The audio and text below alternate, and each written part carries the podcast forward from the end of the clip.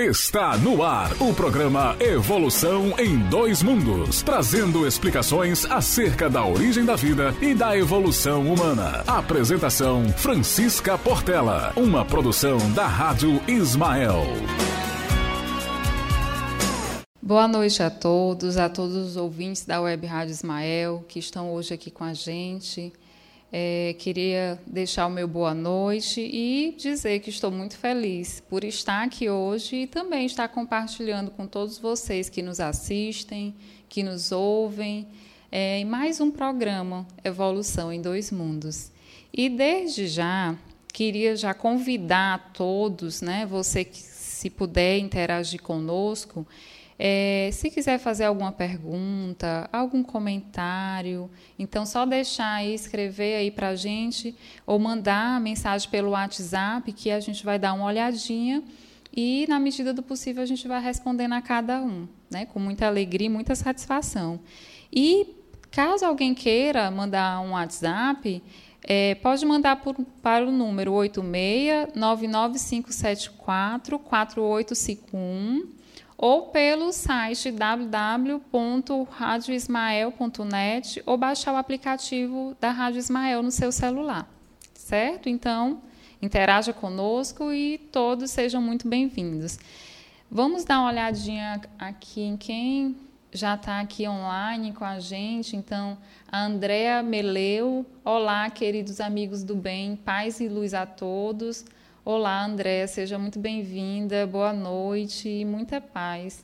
Maria Conceição dos Santos, boa noite, Jesus conosco, que possamos acalmar nossos corações, assim seja, Maria. Andréa também falou, oi Felipe, boa noite. Então, os meninos aí também sendo cumprimentados da Web Rádio Ismael, os meninos que ficam nos bastidores, mas que nos auxiliam aqui a cada instante o Fábio, a Fábio Valéria, boa noite. Muita paz e luz para todos. Boa noite. A Aldilamar Pinheiro também está dando boa noite. Boa noite, Adilamar. E o Walter José da Costa, boa noite. Que a paz de Deus e Jesus Cristo nos ilumine. Que assim seja, que a paz de Jesus sempre esteja com a gente em cada instante. Então, pessoal, é, hoje nós vamos é, continuar o estudo de mais um capítulo do livro Evolução em Dois Mundos. Hoje nós vamos falar sobre o capítulo 7. Para aqueles que eu sempre gosto de repetir, porque muitos às vezes estão assistindo pela primeira vez, então é, eu gostaria de avisar que esse programa ele é a respeito do estudo do livro Evolução em Dois Mundos. Esse livro ele faz parte da coleção A Vida no Mundo Espiritual ele foi psicografado por Chico Xavier, com auxílio de Valdo Vieira, pelo espírito de André Luiz, certo? Então, nesse capítulo 7, ele vai falar da evolução e a hereditariedade. Então, o que é que o André Luiz aí tem para nos falar sobre esse tema, né? Evolução e hereditariedade. É, lembrando que é, esse tema ele vai ele subdividir os capítulos em alguns subtemas né, que está no próximo slide, e aí ele vai falar do princípio inteligente e hereditariedade, fatores da hereditariedade, arquivo dos reflexos condicionados, construção do destino, hereditariedade e afinidade, geometria transcendente, hereditariedade e conduta. Então, cada tópico desses, André Luiz vai trazer algumas elucidações de como se dá esse processo da evolução, mas correlacionar com a hereditariedade. Então, o que pode influenciar aí essa questão da hereditariedade? Todos nós já ouvimos falar muito sobre a questão da genética.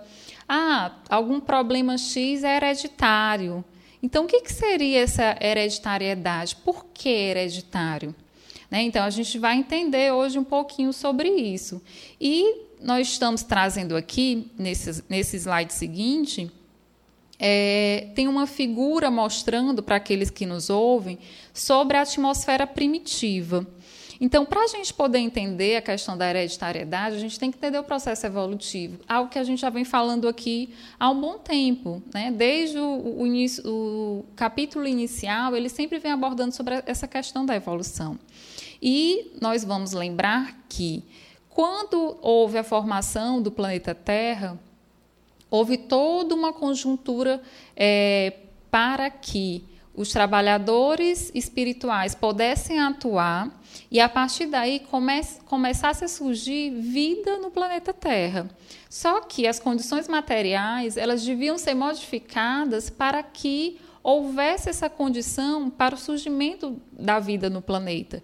E em outros momentos nós falamos aqui que de início a Terra passou por várias modificações materiais, é, com chuvas, com tempestades, formando mares, formando toda uma estrutura que seria necessário para formar uma constituição primordial para o surgimento da vida.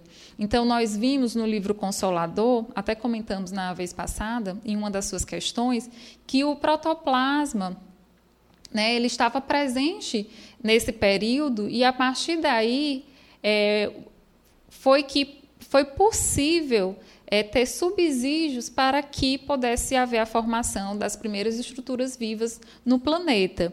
Então, nessa figura, a gente vê que a atmosfera primitiva ela era formada de vários gases, inclusive o hidrogênio, é, água, vapor de água, amônia. Tá? Então, vários gases eram, o metano também, eram presentes né, nesse período.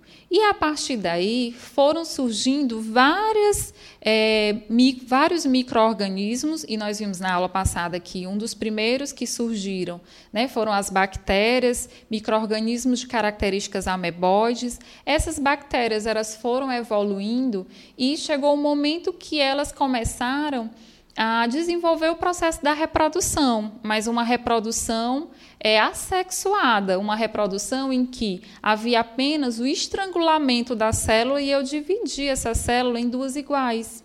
Então, o meu material genético, que já era presente nesse período, é, de acordo com o processo evolutivo, né?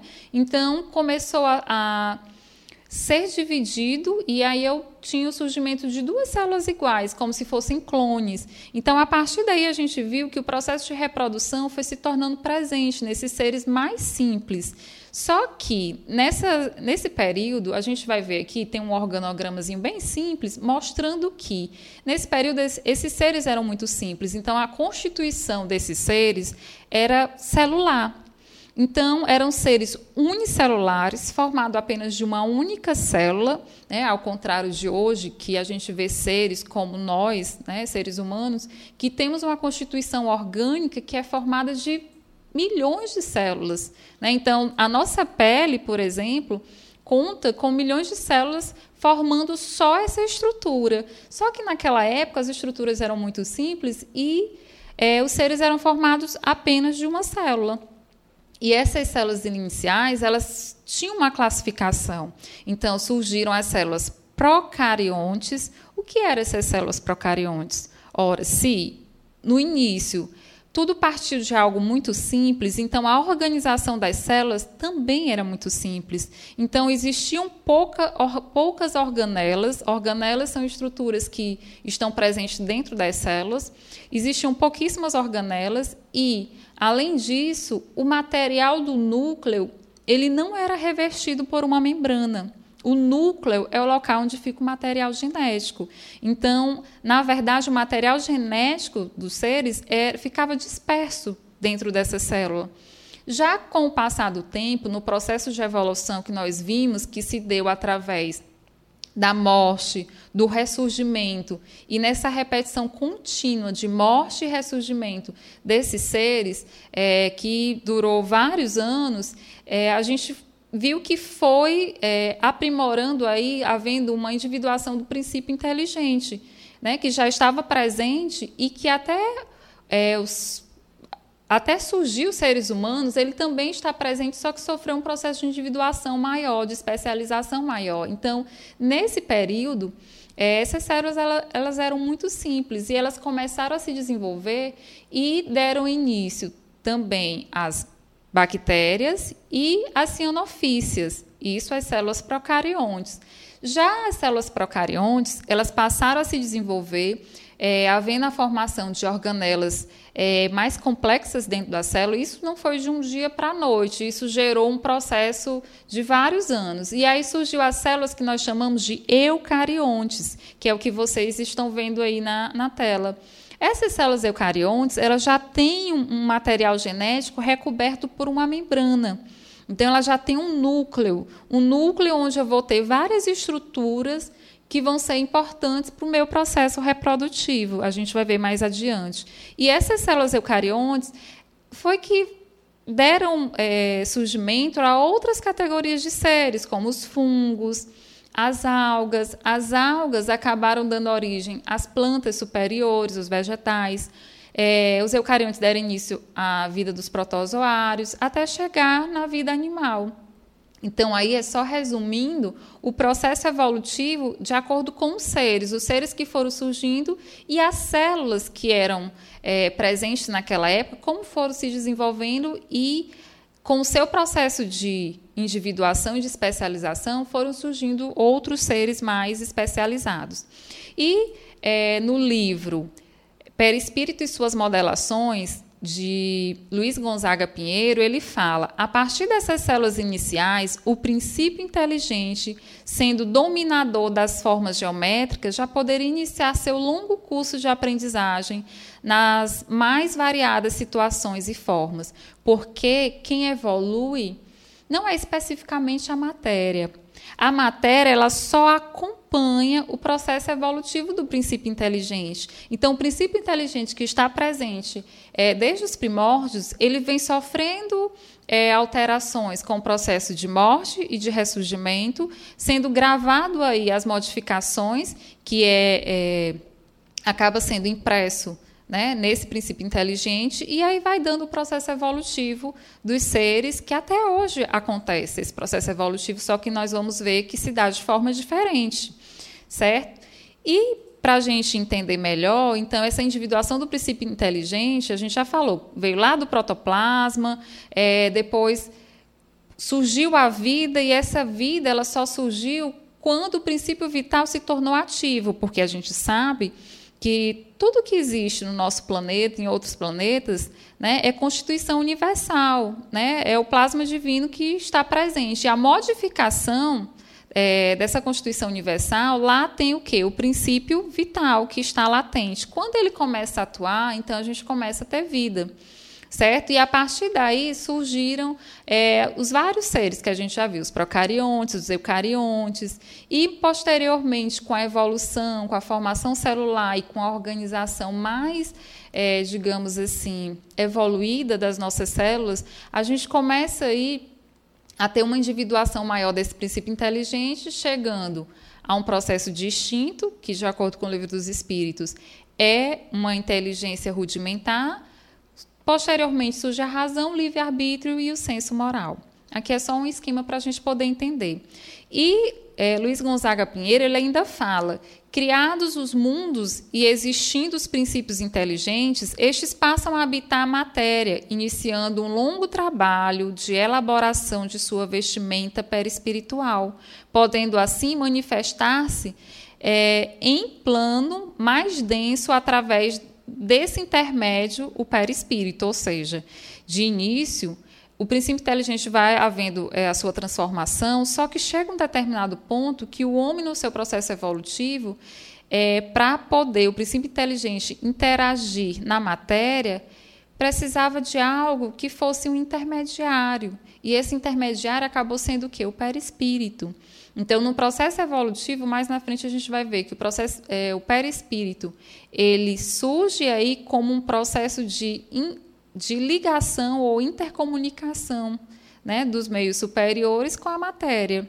E fala também que pode-se dizer que agrava-se na memória, que grava-se toda na memória toda a vivência do princípio inteligente.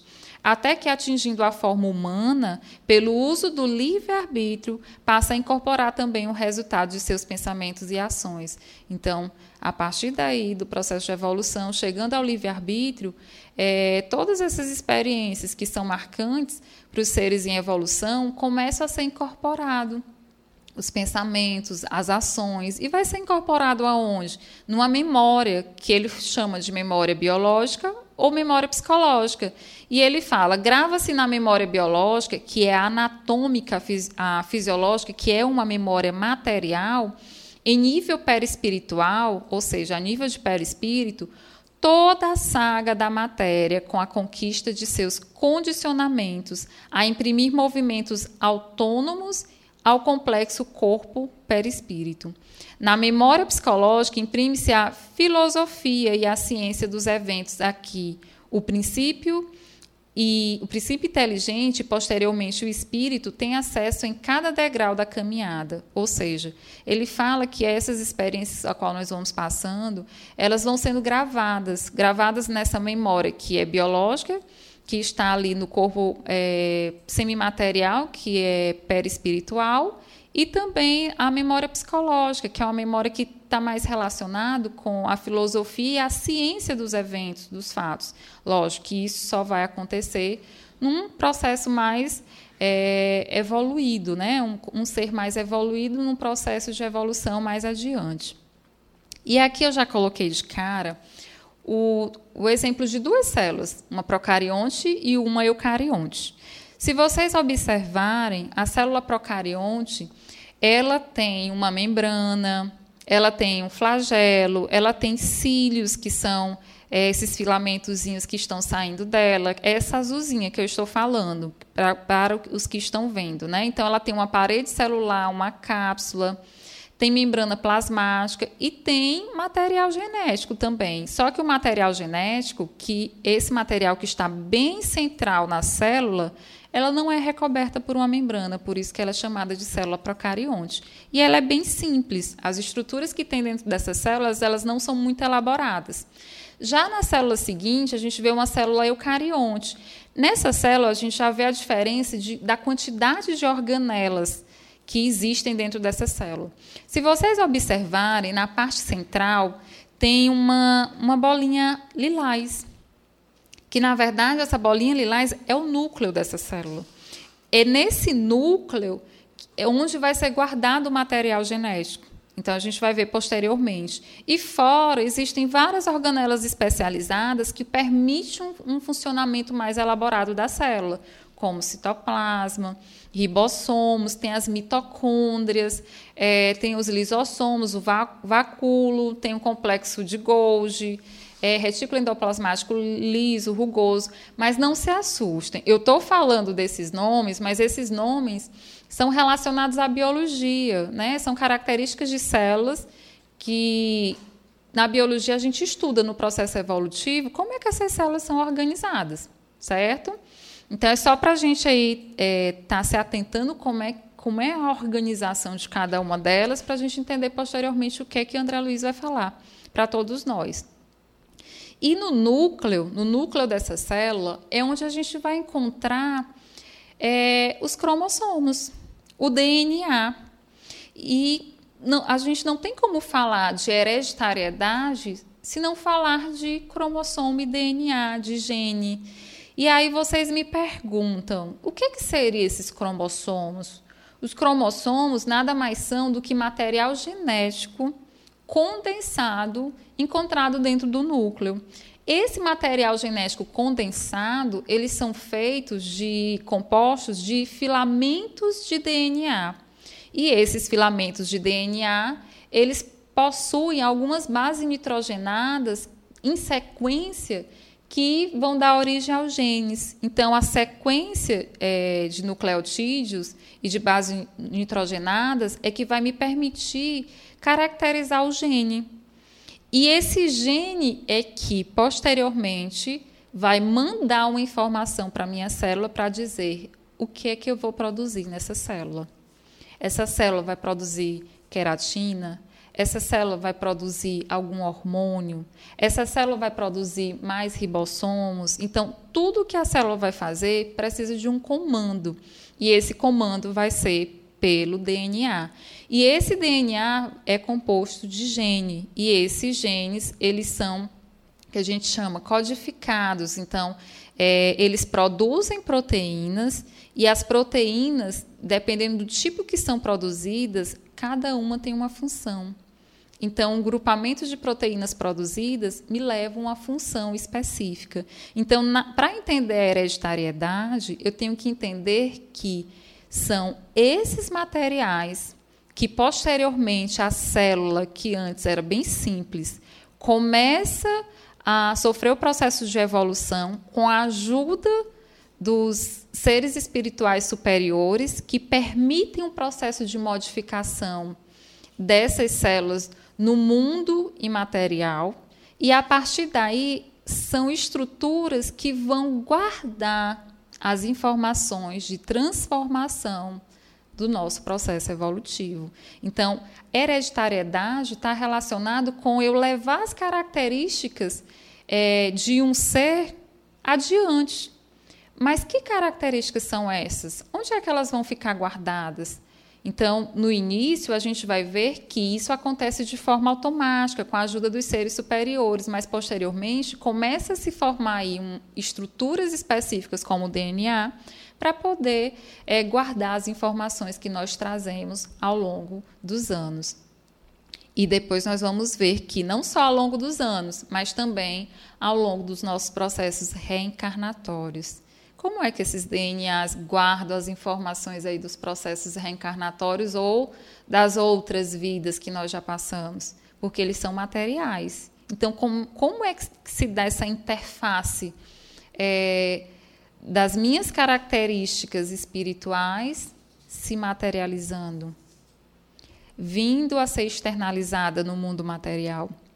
Certo? Então, a gente tem que lembrar que se hoje eu reencarno no Brasil, é, a Francisca, ela tem um cabelo preto, ela tem uma estatura, é, ela tem determinadas características da cor da pele, enfim, tudo isso são características genéticas.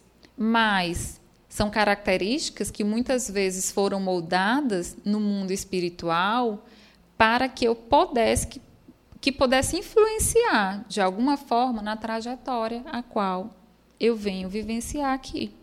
Mas como é essa ligação de informação? Como é que os seres superiores mandam essas informações para os genes, né? para o DNA? Como é que fica aí guardado? Então, a gente vai para o primeiro tópico, que é o princípio inteligente e hereditariedade. É, lá ele vai explicar hereditariedade. No entanto, a gente trouxe aqui um, o conceito do dicionário que fala conjunto de qualidades físicas e morais transmitidas dos pais aos filhos. Tá? Então, qualidades físicas. O que é que ele quer falar com qualidades físicas? Ele está falando do automatismo fisiológico. Ele está falando justamente dessas características é, fisiológicas que nós trazemos do processo da evolução. É o estado é, do que é automático. Então, por exemplo, o funcionamento do nosso organismo, é, o funcionamento é, do nosso corpo como um todo. Então, tudo isso foi adquirido no processo evolutivo e eu trago né, essa informação dentro das minhas células e a partir daí elas codificam e colocam em ação aquelas modificações que eu adquiri durante o processo evolutivo. E qualidades morais, que estão relacionadas com as qualidades psicológicas e a inteligência, que é a herança da individualidade do ser. Então, aqui, essas qualidades morais já é inerente ao espírito, ao ser que ali está reencarnante. É, muitas vezes a gente vê filhos muito parecidos com os pais fisicamente, mas às vezes moralmente diferentes. Por quê? Porque cada um traz uma trajetória espiritual e essas características elas, elas vão se manifestar. No entanto, é, a gente vai ver que está relacionado com o processo evolutivo daquele indivíduo. E não necessariamente que, se eu for uma pessoa honesta, o meu filho obrigatoriamente também será uma pessoa honesta. Ou outra característica moral. No entanto, isso a gente vai ver que são características que não são exatamente genéticas, mas sim algo que o espírito já traz de vivências anteriores, que nós chamamos de tendências, e dependendo da boa ou má resolução de é, poder alterar essas, essas tendências, né, a gente vê um processo evolutivo no indivíduo. Então, vamos encontrar a hereditariedade como lei que define a vida, circunscrita à forma em que se externa. Só a inteligência consegue traçar linhas inteligentes. Em razão disso, e atendendo-se aos objetivos finalistas do universo, não será possível esquecer o plano divino, quando se trate de qualquer imersão mais profunda na genética, ainda mesmo que isso repugne aos cultores da ciência materialista. Então, até é, essas descobertas genéticas que a gente vem falando, tudo isso está atrelado com os escultores divinos, com todo o processo divino que permite essa organização para que se externalize na matéria aquilo que as potencialidades que o espírito vem trazendo naquela encarnação específica, certo? Então, continuando, os arquitetos espirituais entrosados à supervisão celeste gastaram longos séculos preparando as células que serviram de base do reino vegetal, combinando nucleoproteínas, glucídeos e a outros elementos primordiais, a fim de que se estabelecesse um nível seguro de forças constantes entre a bagagem do núcleo e o citoplasma. O que, é que ele está falando? Que os arquitetos espirituais atuaram, é, sob supervisão celeste, atuaram por vários séculos, é, fazendo com que surgissem organelas, surgissem substâncias, surgissem é, várias estruturas que permitissem esse processo evolutivo daquela célula. E um desses processos foi o quê? Foi a combinação de nucleoproteínas, glúcides ou glucídeos e elementos primordiais. Foi a junção dessas estruturas para que pudesse gerar uma ligação do núcleo da célula com o seu citoplasma. O que ele está falando aí é que começa a surgir uma interligação do material genético que posteriormente vai surgir com o citoplasma, fazendo com que essa célula tenha novas funções e a partir daí permita surgir estruturas que guardem as nossas informações genéticas. Com semelhante realização, o princípio inteligente começa a desenvolver-se do ponto de vista fisiopsicossomático, ou seja, através dessas alterações iniciais, o princípio inteligente começa a se desenvolver. E ele se desenvolve sobre esse ponto fisiopsicossomático.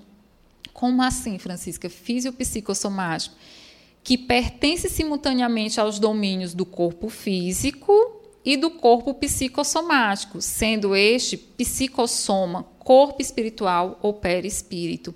Esse conceito é do próprio livro Evolução em Dois Mundos, do capítulo anterior. Então, quando se fala que o princípio inteligente começa a se desenvolver a partir de, é, do ponto físico-psicossomático, ele está falando não só do domínio físico, mas ele está falando também do domínio perispiritual do desenvolvimento nessas duas estruturas. Então, os, os arquitetos espirituais eles começam é, auxiliar no desenvolvimento de algumas proteínas, de algumas estruturas, para que a célula, o princípio inteligente comece a atuar na matéria e a partir daí começa a ver essa ligação ou gravar essa informação nova de como a célula vai passar a funcionar, tanto é, externalizando fisicamente, como também no corpo perispiritual. E lembrando que o perispírito, ele é um molde que nós trazemos e que esse molde ele é organizado também, plasmado é, pelos arquitetos espirituais de acordo com as nossas necessidades, ou seja, de acordo com o que nós trazemos de informação para aquela encarnação. O que, é que eu tenho que passar naquela encarnação? O meu corpo ele vai vir organizado de que forma? Então, são esses arquitetos celestes espirituais que começam a organizar o nosso corpo perispiritual. E o princípio inteligente, ele vai começar a se desenvolver e estar gravando ali informações, não só dessa questão do corpo físico, mas também a nível perispiritual, no meu perispírito. São as vivências do processo evolutivo.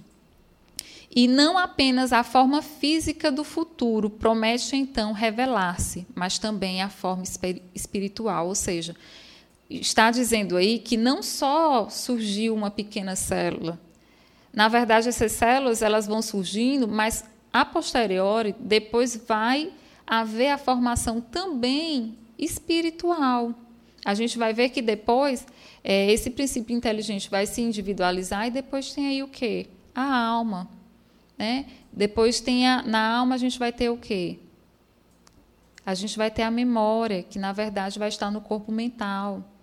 E a partir daí a gente vai desenvolver a razão, o livre-arbítrio, o senso moral, ou seja, todo um processo evolutivo.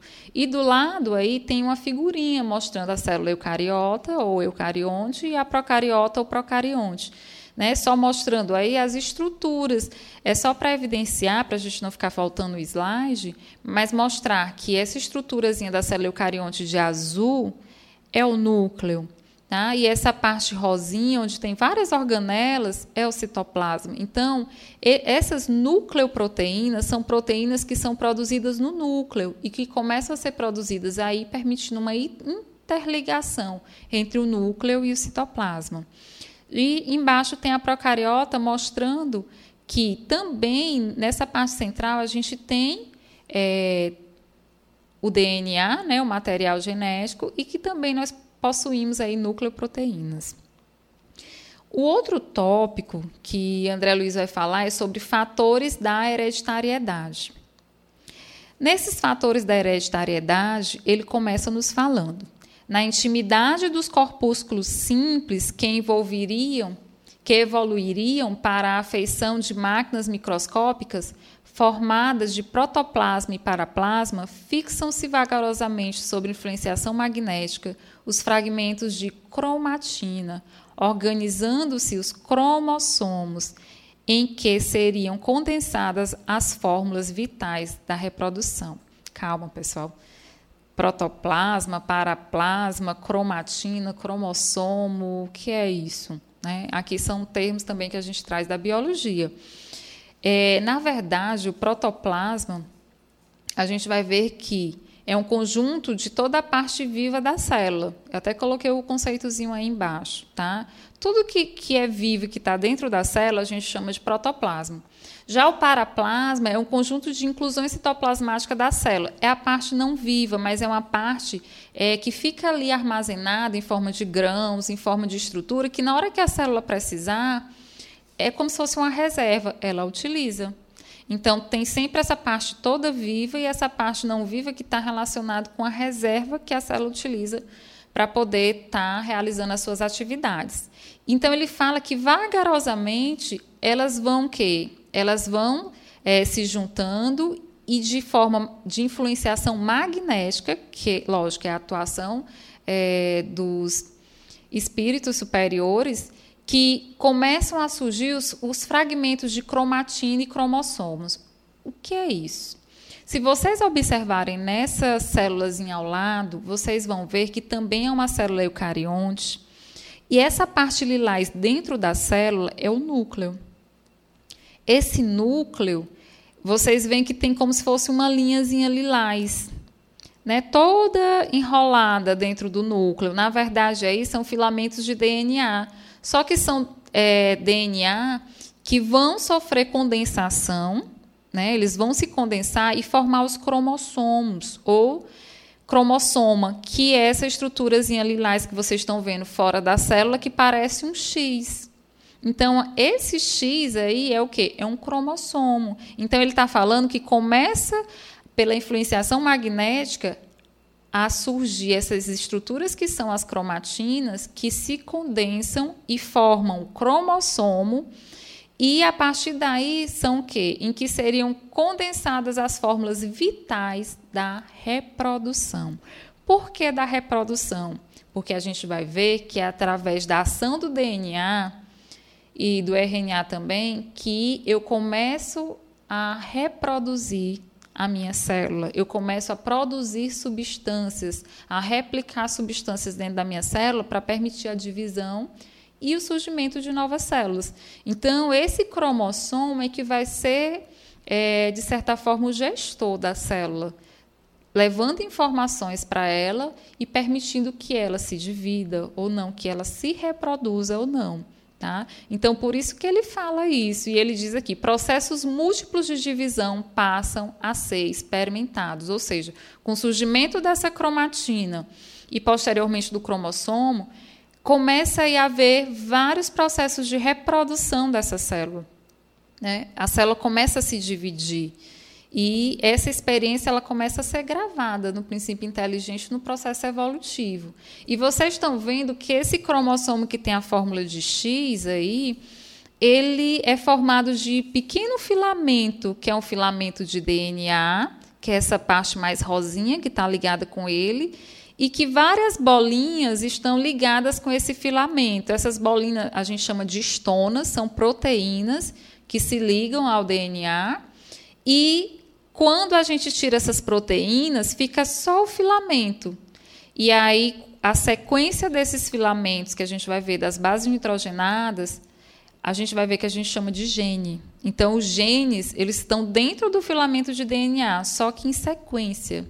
Em sequências de base e de acordo com a quantidade de, gene, de bases e da sequência, eu vou ter um gene específico. Tá? Então, por isso que eu tenho gene para cabelo é, crespo, para a cor da pele diferente, e assim sucessivamente. E ele vai falar também que na divisão direta ou a mitose é largamente usada para, em seguida, surgir a mitose ou divisão indireta, em que as alterações naturais na mônada celeste se refletem no núcleo, prenunciando sempre maiores transformações. Ou seja, ele vai dizer que, que a partir da formação desses cromossomos, é, a célula começa a se dividir. Nessa divisão, eu tenho um processo que a gente chama de divisão direta, em que a, ou a mitose, em que a célula só se divide. Né? Eu tenho um material genético e a célula se divide ao meio. Foi o que a gente mostrou na, na aula passada. Então, ela só se divide. Eu dou origem a duas células iguais, que a gente pode até chamar de clone, porque simplesmente a célula só estrangulou e dividiu ao meio. E eu tenho também, é, ela vai ser a forma precursora para o surgimento da mitose. A mitose já é uma divisão indireta. Por quê? Porque ela vai começar a impregnar algumas alterações na mônada celeste, que refletem no núcleo. Ou seja, na mitose, eu tenho que ter a duplicação do material genético. Eu simplesmente não pego o meu material genético e só divido ao meio. Eu simplesmente tenho que ter a duplicação, e a partir da duplicação desse material genético é que eu divido a célula. E aí eu vou ter é, algumas alterações que, por, pelo fato de estar conservando esse meu material genético. Então, ele fala lentamente os cromossomos. Aqui, nesse trecho, ele vai só vocês vão ver algumas palavras um pouco mais diferentes, mas ele está só descrevendo como é que acontece esse processo. E ele diz: lentamente os cromossomos adquirem a sua apresentação peculiar, em uma forma de ponto, alça, bastonete, bengala, aquela fórmula de X, que, que ele fala aqui que é ponto, alça, bastonete e bengala. E a evolução que eles diz respeito na cariocinese, a cariocinese é o nome da divisão, do processo de divisão. Desde a prófase a telófase, merece a melhor atenção dos construtores divinos. O processo de mitose, de divisão por mitose, ela possui fases. E ela tem a fase que vai desde a prófase até a telófase, por isso que ele cita. E ele diz que é nessas fases, nessas duas fases, da prófase à telófase, que os construtores divinos, que através do centro celular mantêm a junção de força física e espiritual. Eles vão atuar aí na, nesse ponto, nesse processo de divisão. Ponto esse em que se verifica o impulso mental de é, natureza eletromagnética, pela qual se opera o movimento dos cromossomos na direção do equador para os polos da célula, cunhando as leis da hereditariedade e da afinidade, que se vão exercer dispondo nos cromátides em forma de granulações perfeitamente identificáveis entre o leptotênio e o paquitênio, os genes ou fatores da hereditariedade, que no transcurso dos séculos são fixados em número e valores diferentes para cada espécie.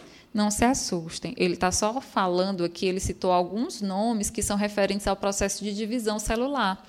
A gente viu que primeiro teve a mitose, depois surgiu a mitose, que é o processo de divisão é, do material genético. Quando tem o processo de mitose, o que é que acontece?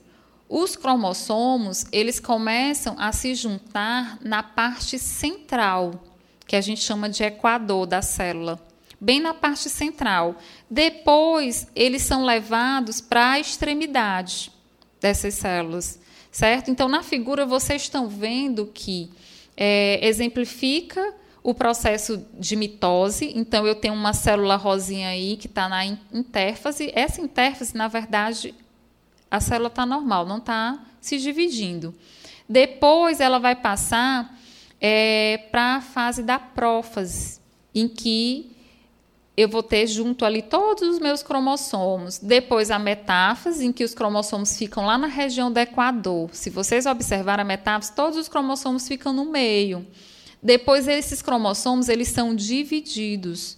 Então cada pedacinho do cromossomo vai para extremidade. Então é a fase de anáfase. E depois acontece a telófase, em que já começa a dividir a célula ao meio, porque esse material já foi dividido, esse material genético, e forma duas células iguais. Então, no processo de mitose, ele é um processo pelo qual as células eucarióticas dividem os seus cromossomos em duas células menores do corpo, dividida em quatro fases, que a gente viu aí, e produção de células somáticas. Na verdade, esse tipo de divisão celular, a mitose, ela serve para reproduzir várias células do nosso corpo. Então, por exemplo, é, a célula do sangue. Então, por processo mitótico, essas células do sangue elas podem se reproduzir e dar origem a outras células.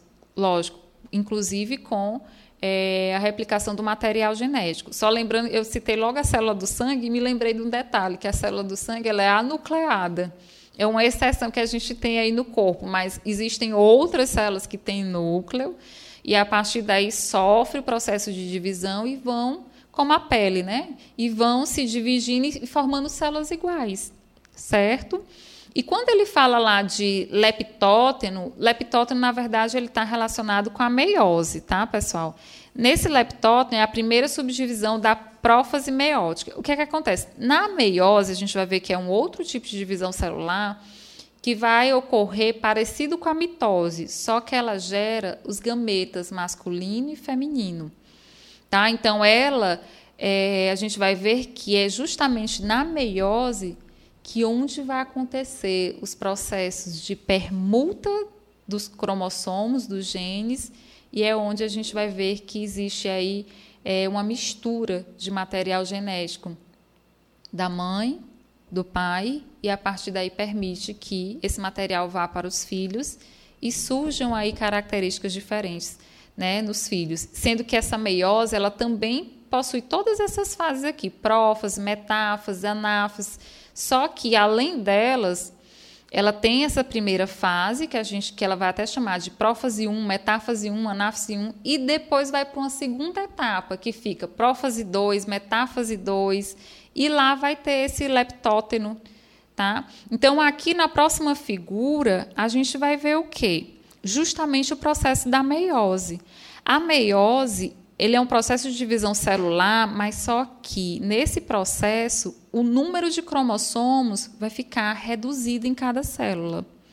Então vocês vão ver que de uma única célula é, o meu cromossomo acaba se dividindo em quatro, né? E acaba indo para quatro outras células que na verdade a gente vai ver que vão ser gametas, células germinativas, ou seja, óvulo e espermatozoide que permitem, quando no processo de reprodução, que se juntem e aí formem uma nova célula.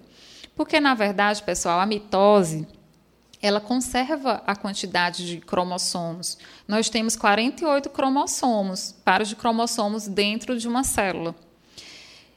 Se eu duplicar essa célula e não dividir essa célula, eu vou ter um número a mais, uma aberração cromossômica dentro dessa célula que vai trazer transformação. Então, por isso que ela se divide. E aí eu permito que os cromossomos fiquem divididos de formas iguais.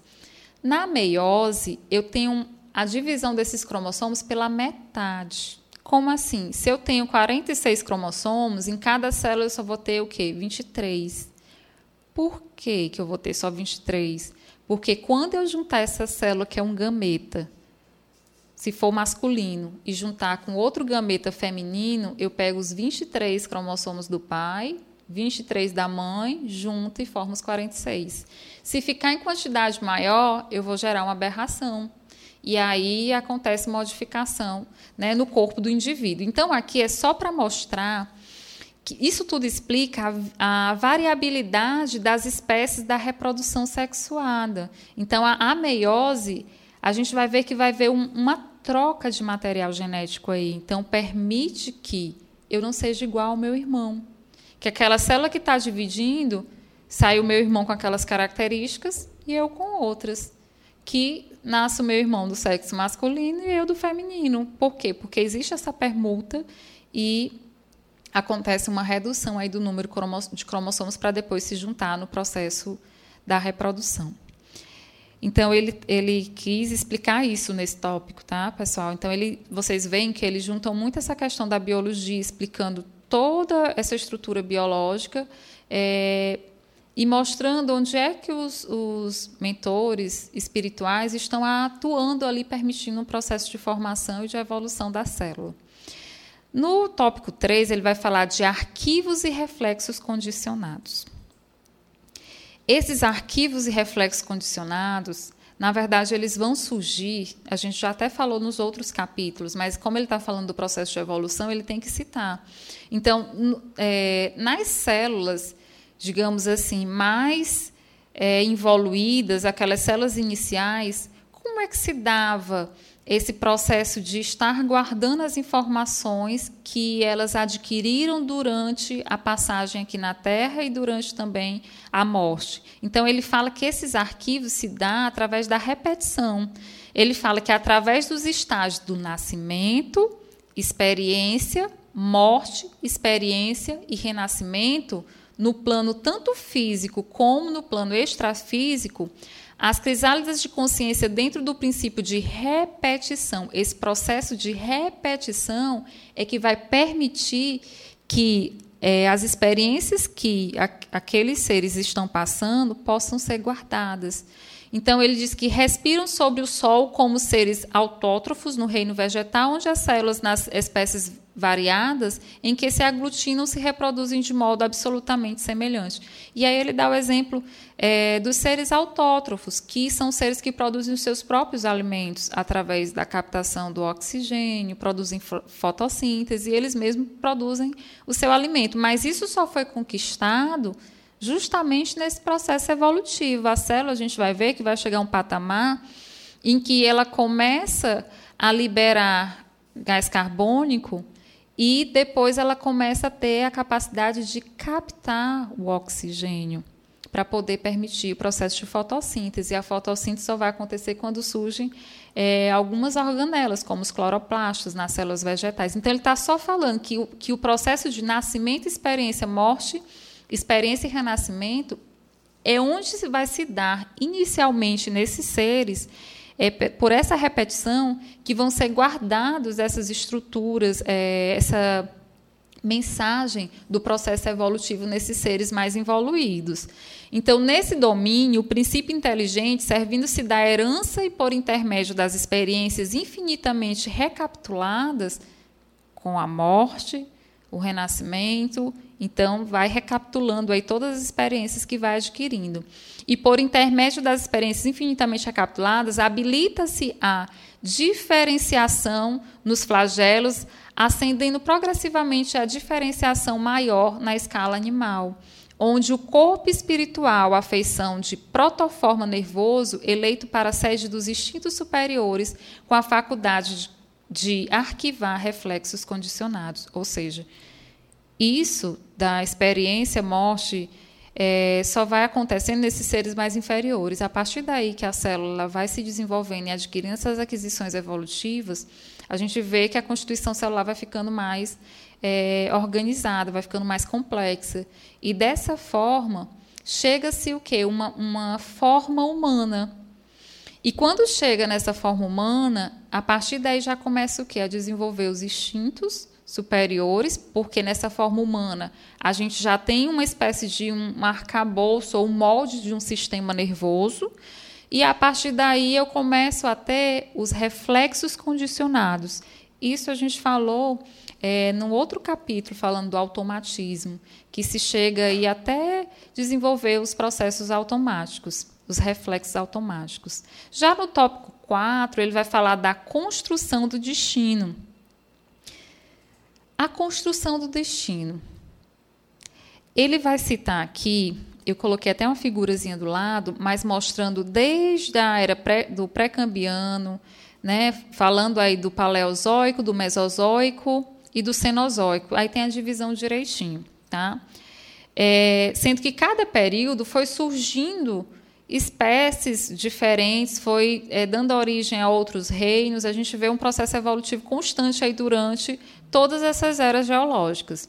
Então, a construção do destino, a gente vai ver que vai se dar através, nesses seres mais primordiais, mais é, iniciais, através do processo de repetição da experiência, sendo que ele vai citar aqui que, no caso dos protozoários, ele fala que entre a esfera terrestre e a esfera espiritual adquire os grânulos particulares com que passa a atender variadas funções entre os protozoários, como sejam os vacúolos pulsáteis e os vacúolos digestivos.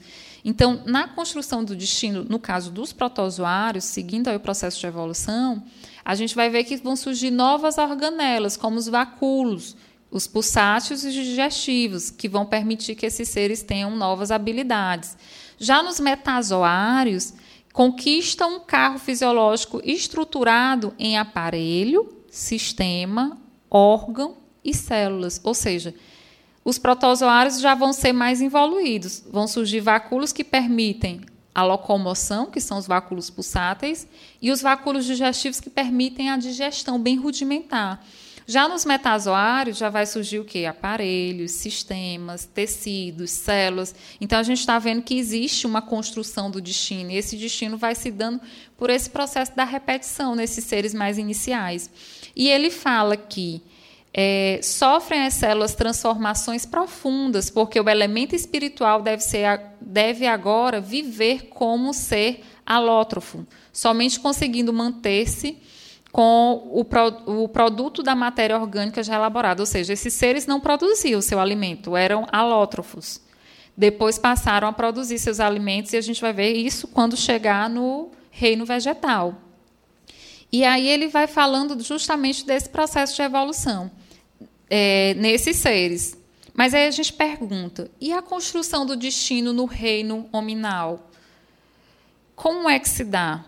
Como é que a gente vai estar tá, é, imprimindo aí essa construção desse destino? E ele fala, e passando por longas e, por fiadas metamorfoses, atinge o reino nominal, em que os gametas se erigem espe é, especializados e seguros no aparelho de reprodução, com elementos e recursos característicos para o homem e para a mulher, no ímã do centro genésico, entre os aparelhos de metabolismo e do sistema de relação. Ou seja, já quando chega no rei nominal, que chega nos homens, como é que a gente vai ter essa construção do destino? Através do surgimento dos gametas.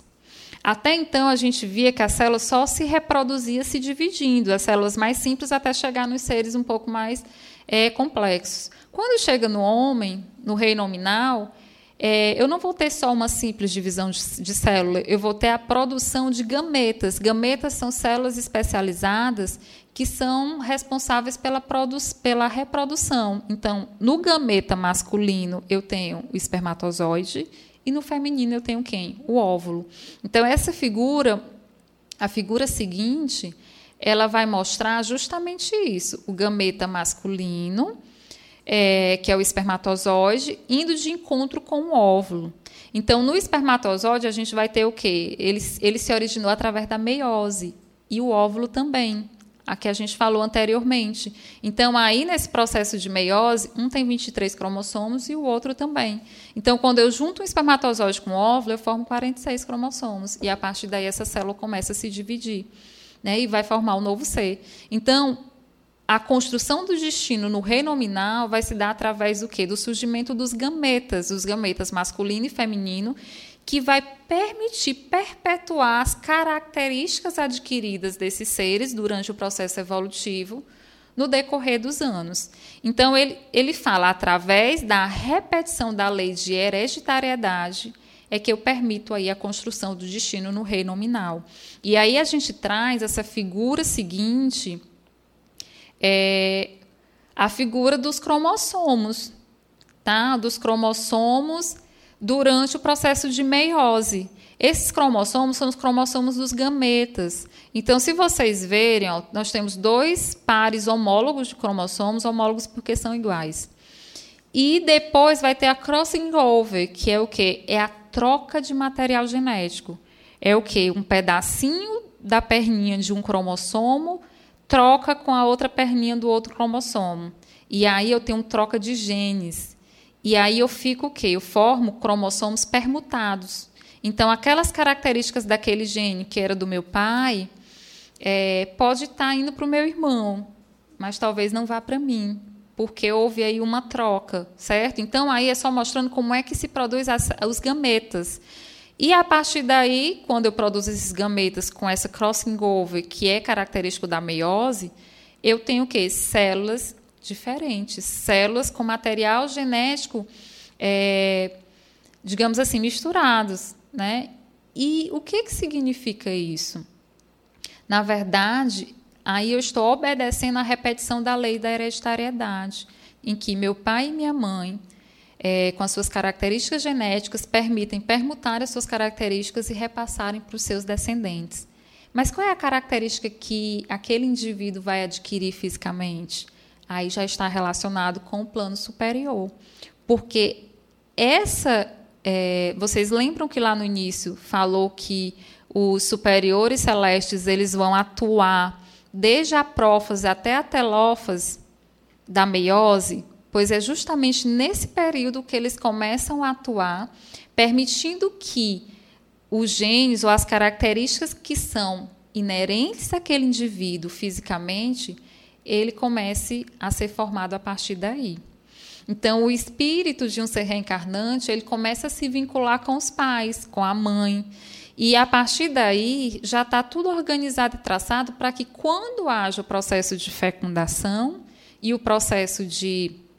É, o, o, processo em que, da fecundação, haja o desenvolvimento do ser, aquele ser ele já vai pegar ali um, um cromossomozinho do pai e da mãe com características específicas que foram organizadas, mas não uma organização material aleatória, mas uma organização sobre a supervisão dos mentores celestes. Então ele fala que no ato da fecundação reúne-se os pronúcleos masculino e feminino, mesclando as unidades cromossômicas paternas e maternas. É o que a gente acabou de falar, o crossing over a fim de que o organismo, obedecendo à repetição na lei da hereditariedade, se desenvolva dentro dos caracteres genéticos de que descende, mas agora no reino humano.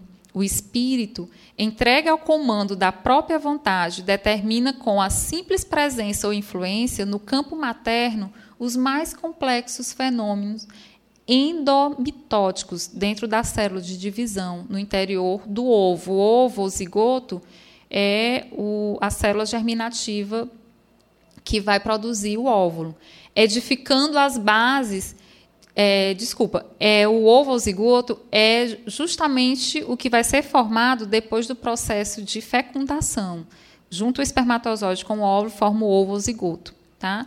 edificando as bases de seu próprio destino no estágio da existência cujo início o berço assinala, ou seja, como a gente falou, o espírito se liga à mãe é, antes mesmo do processo de renascimento e a partir daí, por influência, como cita o texto, no campo materno, há complexos fenômenos endomitóticos nesse processo de divisão em que vai haver a fecundação e começa a haver a reprodução celular, mas tudo programado e organizado é, de modo em que aquele espírito que vai reencarnar venha com as características que ele necessite ter, que muitas vezes está correlacionado com o pai e com a mãe, que são vínculos que a gente sabe que são vínculos estabelecidos de outras encarnações, de acordo com o nosso pretérito, que a gente tem que ressignificar aqui. Já no, no tópico 5, fala de hereditariedade e afinidade. Tá? Nesse caso, da hereditariedade e da afinidade, é, vai se falar que, nas épocas remotas, os semeadores divinos guiavam a elaboração das formas, traçando diretrizes ao mundo celular em favor do princípio inteligente. Então, conduzindo ante a sociedade espiritual com a criação irresponsável ante a sociedade humana, ou seja, antes tinha os tutores celestes naquelas formas mais iniciais, organizando, direcionando, conduzindo todo esse processo da hereditariedade. Em que sentido? Permitindo que as células e os organismos se formassem e permitia aí o processo de evolução. Então eles, eles conduziam, é, permitindo aí até os processos de mutações para que em outras gerações né, de seres pudessem vir características que permitissem aquele ser evoluir.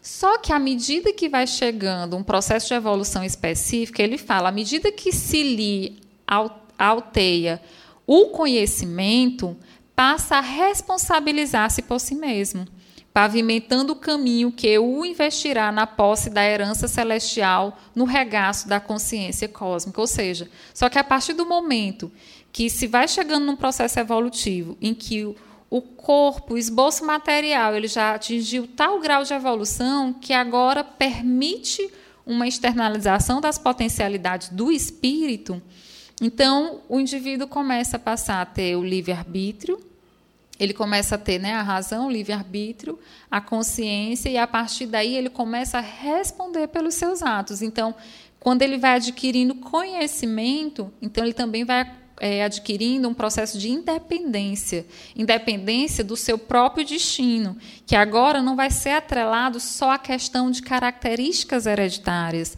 mas também de atitudes vinculadas ao seu livre-arbítrio, que vai permitir que aquele indivíduo renasça em determinado local, com determinada característica, com aqueles pais, é, naquela situação específica, porque é a que ele precisa para poder evoluir.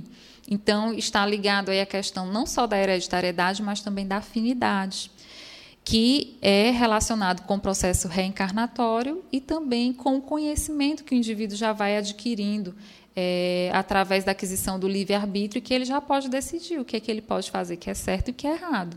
Então, com alicerces na hereditariedade, toma a forma física e se desvencilha dela para retomá-la na nova reencarnação, capaz de elevar-lhe o nível cultural moral, quando não seja para refazer tarefas que deixou viciadas ou esquecidas na retaguarda. Ou seja, é, às vezes aquele indivíduo ele traz aquelas características hereditárias, mas aquelas características também vão sofrer influenciação do que ele fez nas reencarnações pretéritas. Então, não é só uma questão de é, colocar lá as características para ser expressadas materialmente. Isso tudo vai sofrer influências também da nossa trajetória encarnatória. E a partir do momento que a gente adquire um conhecimento maior, então a gente já vai tendo é, uma certa consciência e começa a se responsabilizar pelas nossas atitudes. Então, a partir de então, a hereditariedade e a afinidade no plano físico e no plano extrafísico, respectivamente, são leis inelutáveis sobre os quais a alma se diferencia para a esfera superior, para sua própria escolha, aprendendo com a larga soma de esforços a reger-se pelo bem invariável. Então aí a gente vai ver que com o tempo vai surgindo a inteligência contínua, o livre-arbítrio e a consciência. E no livro dos Espíritos, ele traz na questão 629 que definição se pode dar da moral?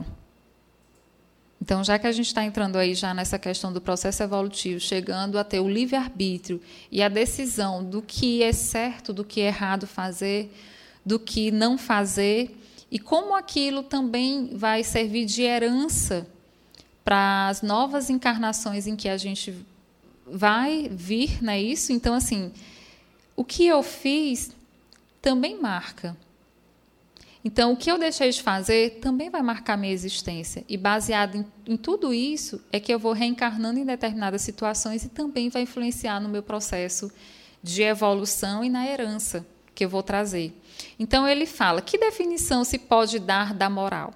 A moral é a regra para se conduzir bem, quer dizer, a distinção entre o bem e o mal. Ela se funda sobre a observação da lei de Deus o homem se conduz bem quando faz tudo em vista e para o bem de todos, porque então ele observa a lei de Deus. E a gente pergunta: e onde é que está gravada a lei de Deus?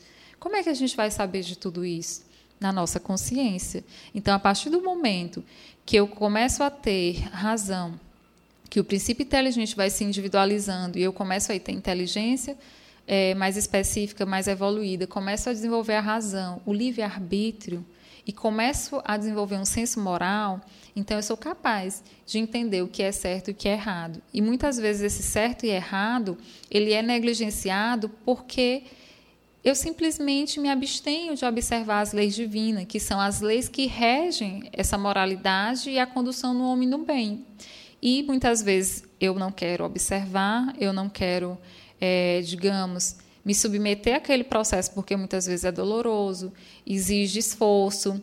Existe uma série de atitudes que remetem a um processo evolutivo, mento-moral do indivíduo, e que eu me abstenho. E, no entanto, é, eu começo a me comprometer na minha encarnação e eu levo esses comprometimentos para serem trabalhados em encarnações seguintes.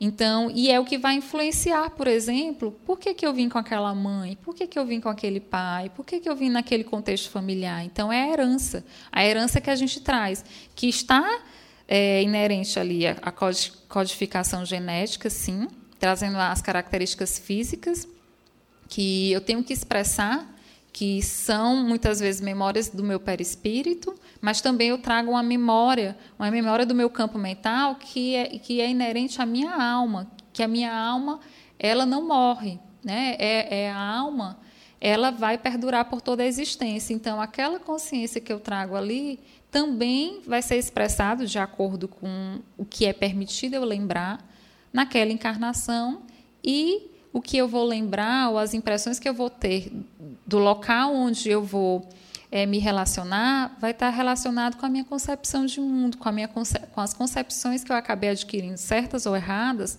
das relações, das interrelações que eu acabei tendo nas outras encarnações. E também no livro dos Espíritos ele fala na questão 631. O homem por si mesmo tem os meios para distinguir o que é bem e o que é mal, será se o homem ele já é apto para poder entender o que é o bem e o que é o mal? E eles, os espíritos respondem sim. Quando crê em Deus e o quer saber, Deus deu-lhe a inteligência para discernir um do outro. Então, a partir do momento que o homem adquire essa inteligência, ele não pode mais usar de justificativa de que eu não sabia, eu não sei, é, como é que eu vou saber?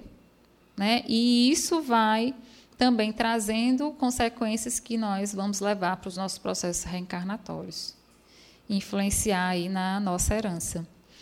Geometria e transcendente, tá? Esse é o penúltimo tópico do livro que ele traz, falando dessa geometria transcendente. Então, lá no início do capítulo, ele vai falar que, considerando a geometria por ciência, que estuda as propriedades do espaço limitado, vamos encontrar a hereditariedade como lei que define a vida, circunscrita à forma em que se externa. Essa geometria, essa geometria que ele fala, que, ele, que é a ciência que estuda as propriedades do espaço limitado é porque eu não posso, eu posso realizar o meu processo de transformação. Vai chegar um ponto no meu processo evolutivo, a partir do momento que eu adquiro a consciência, que eu posso sim estar escolhendo os meus atos e que eu vou atuar no processo de modificação das minhas atitudes. E a partir daí, do, da, do meu poder de escolha, eu vou poder influenciar no meu destino. Certo? Só que esse meu influenciar, essa minha modificação, ela é limitada. Porque é, eu só vou poder modificar dentro das propriedades do espaço limitado. Isso seria essa geometria que ele fala, né? que estuda as propriedades do espaço limitado em que eu posso modificar. Então, a gente vai ver que, que a partir do momento que eu começo a ser consciente dos meus atos, a gente vai ver que a mente ela começa a controlar o corpo. A mente, ela começa a plasmar aquilo que eu creio, que eu acredito e a minha visão de mundo. Então eu começo a ter poder de modificar o meu destino. Eu começo a ter poder de modificar muitas vezes dentro desse limite algumas características que eu trago comigo. Então ele fala: chegada a essa eminência, a criatura submete-se à lei da hereditariedade, com o direito de alterar-lhe as disposições fundamentais, até ponto não distante do limite justo. Quem é que impõe esse, esse limite? Lógico, são os espíritos superiores que são responsáveis pela nossa organização reencarnatória, segundo o merecimento de que disponha para ajudar aos semelhantes na escalada a mais amplas aquisições na senda evolutiva. Recolhe, assim, concurso precioso dos organizadores do, do progresso na mitose do ovo, que lhe facultará novo corpo no mundo, de vez que toda permuta de cromossomos no vaso uterino está invariavelmente precedida por agentes magnéticos ordinários ou extraordinários, conforme o tipo de existência que se faz ou refaz, com as chaves da hereditariedade atendendo aos seus fins. Ou seja, chega um momento em que eu começo a influenciar nesse meu destino, que eu começo a influenciar essas características a qual é, eu vou reencarnar. Porque, na verdade, as características que eu vou obter vai ser as características que eu vou precisar que eu vou precisar ter devido é, à minha condição encarnatória. Então, que vai me, me facultar ou permitir que eu exerça aquilo que eu tenho que exercer. Então ele fala: eis porque, interpretando os cromossomos à guisa das, dos, de caracteres em que a mente inscreve. Então, a mente ela vai atuar no nosso corpo. Ela vai comandar o nosso corpo. Então, a partir do momento que a gente tem uma razão e que a gente começa a é, ter consciência dos nossos atos, a gente começa a ter atitude e responsabilidade sobre eles. Então, a mente ela inscreve nos corpúsculos celulares. Elas vão, o meu poder da mente ela vai atuar nos meus corpúsculos desde a célula. Por isso que André Luiz fala que a comunicação ela se dá de célula a célula. A mente ela permite essa comunicação de célula a célula. Por quê? Porque a mente é que orienta e que plasma e que vai direcionar é, a ação no meu corpo. Então ele fala nos corpúsculos celulares que a servem. Então, não só na célula, mas direcionar até o funcionamento de, daqueles corpúsculos que a gente citou e outros que a gente ainda não conhece as disposições e os significados dos seus próprios destinos, caracteres que são constituídos pelos genes, como as linhas são formadas de pontos, genes aos quais se mesclam os elementos chamados bióforos. E tomando os bióforos, nesses pontos, como sendo os grânulos de tinta que os cobrem, será lícito comparar os princípios germinativos nos domínios é, inferiores aos traços da geometria elementar, que apenas cogita de linhas e figuras simples da evolução para encontrar nesses mesmos princípios, nos domínios superiores da alma, a geometria transcendente, aplicada aos cálculos diferenciais integrais das questões da causa e efeito. Ou seja, é, nós temos a geometria elementar, que vai ser essa geometria limitada, que vai nos, nos facultar essas características que nós trazemos, mas tem também a geometria transcendente, que ela já é aplicada, tem uma limitação, mas ela já vem de cima, dos seres superiores, e está relacionado com a lei de causa e efeito. É, aquilo que eu trago mediante aquilo que eu fiz. Tá? E ele fala que os genes vão se expressar nos bióforos. E o que é esses bióforos? Esses bióforos, na verdade, é, o August Friedrich Leopoldo Weismann, ele foi um dos estudiosos que estudou esses bióforos. E ele descreve os bióforos como moléculas que se ligam é, do carbono capazes de reter o fluxo vital. Então, é, André Luiz cita esses bióforos e ele fala que esses bióforos são matéria viva e é constituída. É, e existem vários tipos de bióforos, de acordo com o que se quer obter naquela célula, é, de acordo com os comandos mentais que vai ser dado para que aquela célula possa atuar, então existem tipos de bióforos nessas células. Então, esse pesquisador, que foi o mesmo pesquisador dos genes, ele vem falando sobre esses bióforos. E é, o doutor Décio Iandoli Júnior, ele faz uma classificação, que é o que vocês vão ver agora, uma espécie de classificação, ele fala numa anatomia transdimensional. Nessa anatomia transdimensional, isso ele fala assim, isso é da minha cabeça, é uma organização que eu trago de acordo com os estudos que ele faz. Então ele fala da anatomia transdimensional. Então ele fala que nós temos o princípio inteligente individualizado, que é a alma, que é a gente, que é a nossa essência, sou eu, né?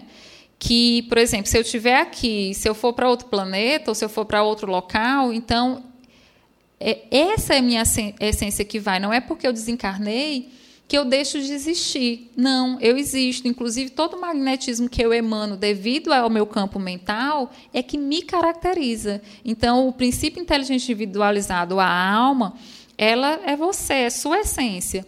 E tem também o corpo mental, ou o campo informacional, que ele fala que organiza outros corpos como perispírito, que a gente acabou de falar. É, na alma ou no espírito está lá o corpo mental. O corpo mental é onde se encontra a consciência. Lá vai ficar armazenadas as informações relacionadas às minhas à minha vida atual e também à minha vida pretérita.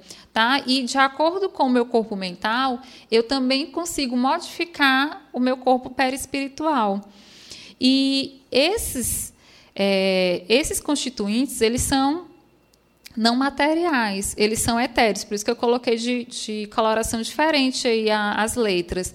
Já depois ele vai falar do campo biomórfico, ou perispírito, como nós conhecemos, que já vai ser semimaterial. Centros de força, que transformam as energias, então a energia que vem dos centros superiores e a energia que vem da matéria para chegar nos centros superiores, vai passar por esses centros de força, que na verdade ele chama que são transformadores de energia. Tá? Eu até citei na aula passada que é como se eu transformasse uma voltagem de 220 para 110 ou 110 para 220. Então, é um transformador de energia. E depois ele fala que há quem diga que o centro de força seja os chakras, mas há quem diga que seja diferente. E ele fala dos chakras e também fala dos nadis, que na verdade os nadis é como se fossem subchakras, né? E eles são uns transformadores menores. E a gente também já falou dos chakras, eu não vou adentrar muito aqui sobre os chakras, para a gente não estender muito. E aí é uma constituição semimaterial que permite a ligação né, dessa parte é, mais etérea com essa parte material. E também nós temos os meridianos acupunturais, que através dos plexos nervosos se chega aos chakras e chega aos meridianos, e nós temos os microtúbulos, que já é dentro da célula, e nós temos os bióforos, que seriam essas menores unidades. E o que, que são esses bióforos? Ele fala que os bióforos eles são organizados pelos centríolos e são capazes de manter o fluido vital preso na célula. Toda matéria viva é constituída por bióforos e possui vários tipos para atender à complexidade da nossa consciência. Então, de acordo com o que nós estamos emanando, o que nós estamos pensando, nós comandamos o nosso corpo mental. Nós comandamos o nosso corpo material. E a partir daí, nós vamos modificando a ação do nosso corpo, não só a nível orgânico geral, mas principalmente a nível micro, que seria o quê? A nível celular. E a gente está vendo que ele não atua só na célula específica, ele ainda vai atuar nas organelas mais pequenas, mais é, íntimas. E de acordo com essas influenciações que eu faço na minha mente, na minha célula, eu vou ter várias interfaces. Então, eu tenho uma interface química, que a gente até citou na aula passada, a interface celular e a interface molecular.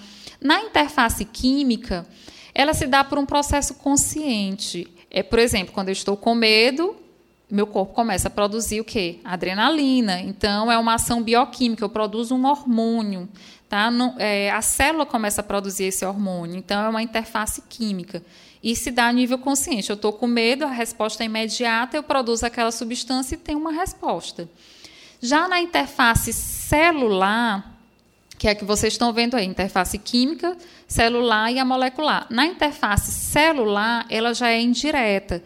Ela ocorre já no citoplasma. Gente, vocês lembram que a gente estudou lá a célula e a gente viu o núcleo, o citoplasma? Então, ela já vai acontecer a nível de citoplasma, nos microtúbulos e nas mitocôndrias ela age também sobre o núcleo e tem uma interferência já no subconsciente. E às vezes chega até o inconsciente. E também está relacionado com a ação psicossomática, que a gente viu, com a ação física e também é do psicossoma ou do perispírito. Então, aqui a gente pode citar exemplo de o meu campo mental começa a emanar alguns pensamentos, como, por exemplo, eu trabalho o dia inteiro. Esse é para mim porque é constante. Às vezes você se sente muito cansada, estressada. E, e nesse decorrer, quando você começa a mentalizar e, e a ter essas respostas como sensações, essas sensações como resposta, você começa a gerar um estímulo negativo. Cansaço, estresse. Então, aquela atitude que você faz é, acaba sendo registrada como algo negativo e você começa a desenvolver alguns, algumas transformações celulares que vai baixar a sua imunidade. É uma resposta indireta. Então, aqui no caso, por exemplo, é onde vai surgir, às vezes, um sapinho, afta na boca, às vezes surge uma afta e você fala assim, vixe, é, surgiu, surgiu essa afta, mas eu nem sei, porque eu não tenho nada. Mas às vezes é a sua imunidade que está baixa. Às vezes você está muito estressado. E aí, naquele dia que você está estressado, às vezes você não sente nada, mas no dia seguinte ou nos dias posteriores, começam a surgir manchas, surgir é, alguns processos alérgicos. É um processo indireto, em resposta àquela tua emanação mental. E também nós temos a interferência molecular. Essa interferência molecular já é a ação sobre a molécula dos bióforos, sobre os genes. Aqui, nessa interferência molecular, já é bem micro dentro da célula e já vai atuar aí no material que está relacionado com a codificação genética. É a interferência inconsciente. Essa interferência inconsciente não depende é, da minha vontade, de eu externar ou não aquele pensamento. É inconsciente, está relacionado com os meus traumas, ou de vidas passadas, os meus recalques, os, enfim, todas as estruturas inconscientes que muitas vezes as culpas elas ressurgem e pode estar provocando alterações. Então, ela é aqui nessa interferência molecular que eu vou ter a questão da hereditariedade da evolução das espécies. Então, num, numa mensagem consciente, eu atuo nos meus bióforos, nos centríolos, consequentemente nos meus bióforos, e a partir daí eu vou atuar a nível de gene. E eu permito, às vezes, é, aquelas características evolutivas ou não, modificar ou não. Né? Às vezes, um câncer, né? a gente evolui no processo cancerígeno devido só a uma atuação mental que fica ali gerando uma resposta negativa e vai atuar lá naquela questão dos bióforos. Muitas vezes eu já tenho esse câncer pré-programado. Às vezes não, né? Acaba sendo uma criação. Então, é só mostrando aí a figura das células e as interfaces com que essas respostas mentais, elas vão gerar respostas no nosso corpo. Então, nós comandamos o nosso corpo. A nossa mente, a partir do momento no processo evolutivo que nós conseguimos adquirir o processo de consciência e de livre-arbítrio, nós somos condutor, os condutores, sim, de, de, como nós estamos, condutores dos nossos destinos e também conseguimos modificar, até certo ponto, aquela geometria que nós falamos, elementar e a, e a geometria, é, nem tanto a geometria espiritual, mas a gente consegue controlar aí, no limite, o que nós vamos expressar ou não diante da nossa consciência. E aí André Luiz conclui na hereditariedade conduta, a conduta que nós vamos ter. Portanto, como é fácil de sentir e, e aprender. O corpo herda naturalmente do corpo, ou seja, célula a célula. Do, eu trago do corpo, o corpo do corpo, pelo processo da experiência e da repetição segundo as disposições da mente, que se ajusta a outras mentes no circuito de afinidade, cabendo, pois, ao homem responsável reconhecer que a hereditariedade relativa, mas compulsória, lhe trará o corpo físico de que necessita em determinada encarnação, não lhe sendo possível alterar o plano de serviço que mereceu ou de que foi incumbido, segundo as suas aquisições e necessidades, mas pode, pela própria conduta feliz ou infeliz, acentuar ou esbater a coloração dos a coloração dos programas que lhe indicam a rota através dos bióforos ou unidades de força psicossomáticas que atuam no citoplasma, projetando sobre as células e, consequentemente, sobre o corpo os estados da mente que estará enobrecendo ou agravando a própria situação, de acordo com a sua escolha do bem ou do mal. Então, André Luiz conclui falando né, do poder da nossa mente, como atua no nosso corpo e como a gente vai atuar aí nessa questão do processo evolutivo a partir da nossa consciência, sabendo o que é bem e o que é mal e como nós vamos estar nos organizando aí para as encarnações futuras e para a própria encarnação presente. Então, eu acredito que é, André Luiz quis passar essa mensagem para todos nós, né, falando aí da questão da hereditariedade. Eu espero que todos tenham entendido, tá? apesar de muitos conceitos novos, mas não se assuste, esses conceitos ou essas palavras é inerente mesmo à própria biologia. Então, quem é da área da saúde, enfim, que passa por todas essas disciplinas, estuda todo, tudo isso, então às vezes para a gente fica um é um pouco mais fácil entender. Mas André Luiz ele vai casando essa parte material com a parte espiritual e dando aí uma luz para a gente, mostrando como é que acontece esse processo da evolução e como, como é importante esse processo da hereditariedade para o nosso progresso evolutivo. E chegando até falar da nossa responsabilidade sobre o que nós estamos pensando, sobre o que nós estamos emanando, de um modo geral. E, inclusive, é, nós temos capacidade, muitas vezes, de alterar o que nós estamos pensando. Mas, como nós ainda somos muito evoluídos, a gente ainda não consegue perceber. A gente ainda não tem aquela capacidade de percepção do mundo a qual a gente está envolto. Então, muitas vezes, a gente mentaliza ou a gente cria, plasma aquilo que a gente quer que aconteça, mas não aquilo que realmente é para acontecer. E quando isso não acontece, a gente se frustra. E aí, no processo de frustração, a gente acaba transferindo responsabilidades. É o que a gente chama das projeções. E nesses processos de projeções, a gente acaba não se encontrando e acaba não realizando aquilo que a gente veio realizar e conduzindo a nossa mente para realizar as atitudes corretas. Então, mas é um processo evolutivo que a gente só vai conseguir com o processo de autodescobrimento, de autotransformação, que também equivale ao processo de evolução, que não parou e que continua aí, que vai continuar constantemente nas várias encarnações que a gente ainda vai passar. Tá? Então, meu boa noite a todo mundo. Deixa eu ver aqui quem mais entrou. Nós temos aqui a Gorete. Boa noite, boa noite, Gorete. Muito obrigada pela sua presença, participação. O seu Inácio, a Lene. Boa noite, seu Inácio. Obrigada. A Iolene fala: Oi, Francisca querida, saudades, obrigada por nos esclarecer. Eu que agradeço, Lene, a participação. Esteja sempre conosco e qualquer dúvida pode falar. Ângela Barbosa, boa noite. Muita gratidão por cada dia. A Rejane, obrigada por um excelente estudo. E Mantovani Magalhães dos Santos. Beleza de palestra, muito obrigada. Um forte abraço a todos. Um abraço também, Mantovani. E a Anícia, a Anícia também, muito bom.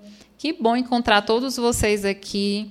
O tema a gente vê que é um pouco complexo, às vezes até para aqueles que é, entendem um pouco a doutrina espírita, né? mas às vezes requer muito questão do conhecimento da biologia também. Mas aos pouquinhos a gente vai aqui explicando e qualquer coisa, pessoal, vocês podem interagir, mandar mensagem pelo WhatsApp, que no possível a gente vai estar atendendo, tá bom? Pois que a paz do Mestre Jesus esteja sempre com a gente e obrigada por mais uma audiência e que essa semana seja de muita paz e de muita luz para todos nós. Um beijo para todo mundo. Você ouviu o programa Evolução em Dois Mundos, trazendo explicações acerca da origem da vida e da evolução humana. Apresentação Francisca Portela, uma produção da Rádio Ismael.